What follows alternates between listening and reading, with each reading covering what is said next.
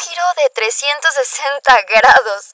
Lo creí suerte, pero creo que solo fue disciplina. Y cuando se viene de una etapa complicada de avanzar, es cuando las cosas van tomando su camino para tu propio bien.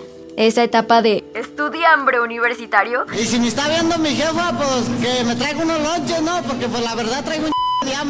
Con ganas de comerse al mundo, pero al mismo tiempo batallando por encontrar las oportunidades, hacen que la pasión sea tu único recurso para avanzar.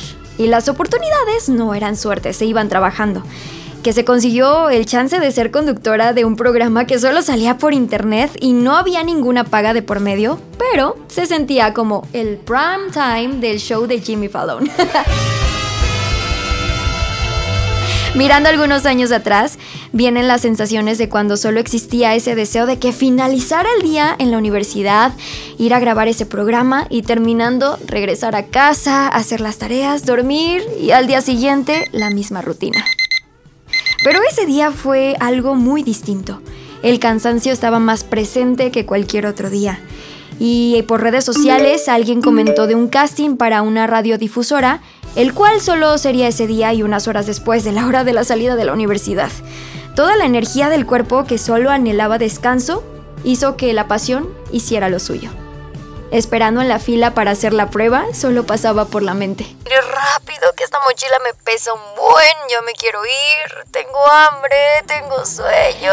El momento se llegó, se pasó el filtro 1, el segundo filtro hizo que la ansiedad se hiciera presente. Había que preparar una entrevista en inglés. Ahora parece sencillo, pero en ese momento el inglés cero podía fluir. Hello, good morning. What's your name?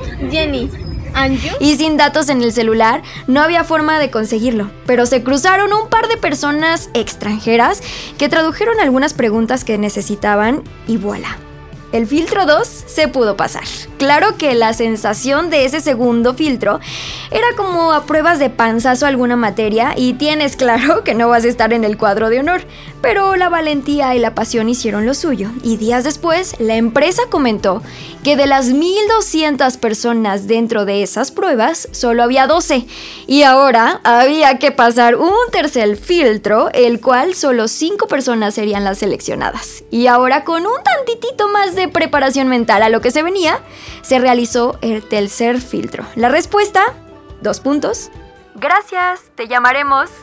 La respuesta que a todos les dicen. Y ahí fue cuando se dejó de lado ese tema y se siguió con la rutina. Pero la sorpresa llegó un mes después y al teléfono dijeron, Estás seleccionado para pasar un último filtro, te esperamos mañana. Y ahora con mucha más preparación mental e intelectual a lo que se iba a enfrentar, cambiaron la forma del casting. Y en esta ocasión solo sería cuestión de improvisar. había un sobre del cual tenías que improvisar y dentro había una hoja que decía lo siguiente. Bienvenida al equipo de Radio Disney.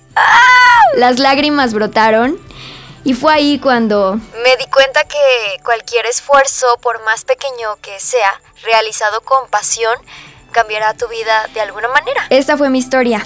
Te dejo este micrófono abierto para que cuentes la tuya. Puedes hacerlo en arroba soy Caro Quesada.